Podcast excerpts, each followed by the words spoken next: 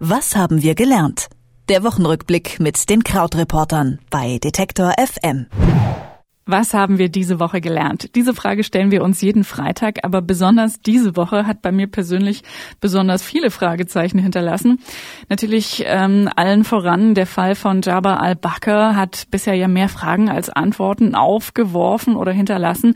Daneben sind zur Abwechslung mal der US-Wahlkampf und Donald Trump ein bisschen in den Hintergrund gerückt, genauso wie dass eigentlich eine Finanztransaktionssteuer bald kommen könnte und auch nicht ganz unwichtig ist. Über diese Woche und was wir daraus lernen, äh, darüber spreche ich mit unserem Krautreporter Christian Fahrenbach. Hallo Christian. Hallo.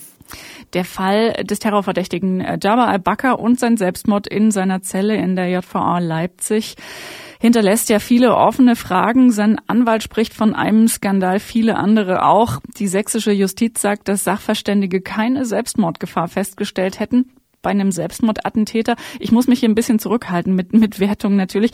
In den deutschen Medien jedenfalls war es eigentlich das Thema der Woche. Wie schauen denn US-Medien auf diesen Fall und den Suizid? Also das ist tatsächlich ein Fall, der hier äh, auch vorgekommen ist in den Medien, der hier auch betrachtet wird. Die New York Times hatte äh, den Selbstmord auf Seite 6 immerhin drin und es ist ja sehr bunter Tag hier, weil ähm, sehr bunte Tage hier gewesen, weil natürlich Donald Trump alles beherrscht und so und dann natürlich sehr viel ähm, Raum auf den Seiten, auf, in den Tageszeitungen äh, schon eingenommen wird davon. Also man betrachtet das schon alles und ähm, auch für ein Thema, was im Ausland stattfindet, traditionell Generell ist ja Auslandsberichterstattung in den USA etwas, äh, wird ja das etwas kleiner gefahren, nimmt es auch relativ viel Platz ein. Das hat natürlich damit zu tun, weil zwei große Themen behandelt werden, die hier in den USA auch sehr wichtig sind, nämlich zum einen eben das Thema Terror, Terrorgefahr und zum anderen ähm, das Thema Zustände in Gefängnissen und Zustände im Justizsystem. Denn ähm, auch die USA haben da ja große Probleme und äh, das, was jetzt in Deutschland in einem Einzelfall stattfindet, stattfindet, der natürlich auch sehr detailliert diskutiert gehört, ist ja hier leider noch viel häufiger an der Tagesordnung. Gibt es denn da so eine, eine Richtung, in, in welches das mediale Urteil geht bei euch? Also bis jetzt ist es einfach nur sehr, ähm, sehr neutral, nachrichtenmäßig äh, begleitend.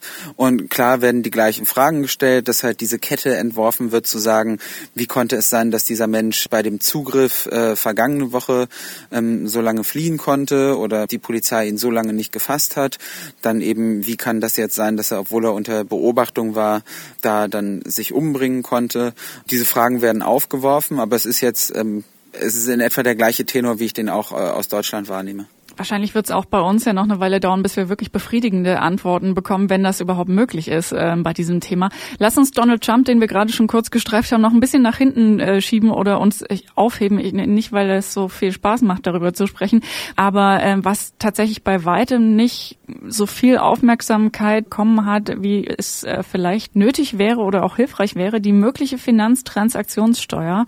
Über die diskutieren die EU-Staaten ja seit Jahren, aber an die Umsetzung hat sich die EU bisher halt noch nicht rangewagt. Jetzt gibt es konkrete Pläne. Hat die Politik dann ähm, demnach also doch endlich was gelernt aus den letzten Börsenkrisen und äh, zieht jetzt äh, endlich Konsequenzen? Ja, also naja, ob man da was sagen kann, da hat die Politik was gelernt oder nicht, das liegt ja so ein bisschen an der eigenen politischen Ausrichtung, die man da hat. Was eben Fakt ist, diese Woche ähm, gab es ein Treffen der EU-Finanzminister äh, und bei diesem Treffen, nach diesem Treffen hat äh, der deutsche Finanzminister Finanzminister Wolfgang Schäuble gesagt, dass man so nah an der Finanztransaktionssteuer dran sei wie noch nie. Also vielleicht nochmal erklärt, Finanztransaktionssteuer heißt, auf jeden Handel mit äh, Aktien oder Optionen auf den Aktienkauf soll eine kleine Steuer erhoben werden, mit dem Ziel, dass, wenn man diese kleine Steuer zahlen muss, also das ist zum Beispiel bei Aktien sollen es 0,1 Prozent sein, dass, wenn man diese kleine Steuer zahlen muss, man weniger schnell Aktien kauft und verkauft, weil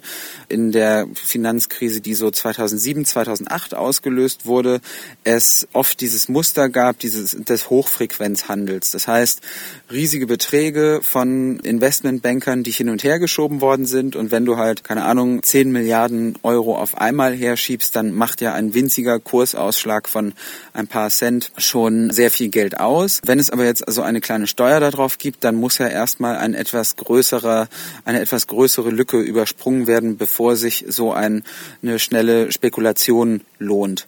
Diese Spekulationen sind deshalb problematisch, weil sie den Markt insgesamt destabilisieren und dadurch eben es größere Ausschläge gibt und auch schneller eine Panik entstehen kann. Das ist so ein bisschen der Gedanke dahinter. Und jetzt eben sieht es so aus, als ob Deutschland und neun andere Länder in der EU tatsächlich diese Finanztransaktionssteuer einführen.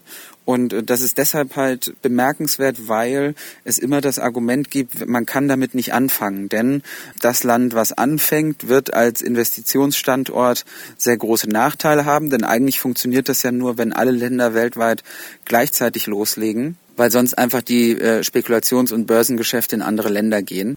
Man glaubt, dass es so um die 50 Milliarden Euro bringt, europaweit, was dann an die Mitgliedstaaten gehen würde. Das sind so ein bisschen die aktuellen Pläne. Ähm, den Kritikpunkt hast du ja gerade schon gesagt, oder das Risiko, dass man vielleicht auch ein bisschen damit eingeht, wenn man sich da vorwagt, wenn andere noch nicht mitziehen. Glaubst du denn, dass es realistisch ist, dass das jetzt kommt? Also sind die Pläne konkret genug oder auch die Ansagen vertrauenswürdig genug? Ich möchte jetzt nicht so anmaßend sein, da irgendwie das abschließend natürlich zu beurteilen. Ähm, was äh, auf jeden Fall an Argumenten auf dem Tisch ist, dass es eben sozusagen diesen, diesen Anfang braucht.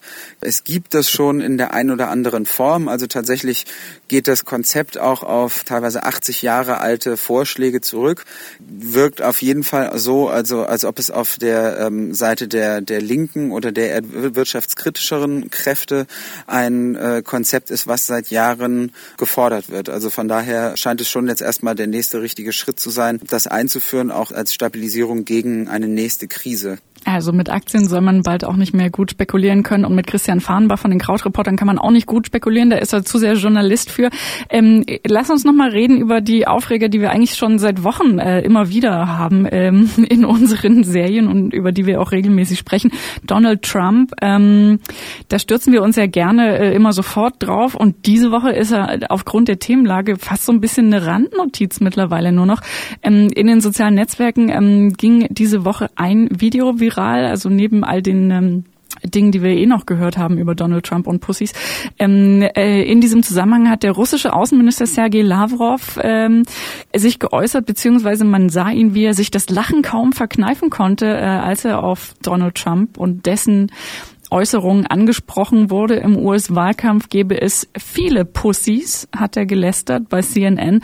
Haben wir jetzt daraus gelernt oder können wir daraus lernen, dass Donald Trump ähm, bisher durch keinen Skandal aufzuhalten war und sich jetzt endgültig vielleicht doch disqualifiziert hat für das Präsidentenamt oder äh, ist immer noch alles offen?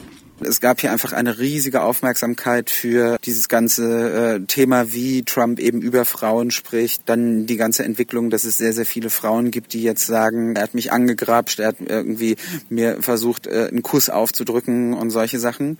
Es gab am äh, Mittwoch hier eine Phase, in der innerhalb von zwei Stunden ein halbes Dutzend Frauen ihre Geschichten erzählt haben.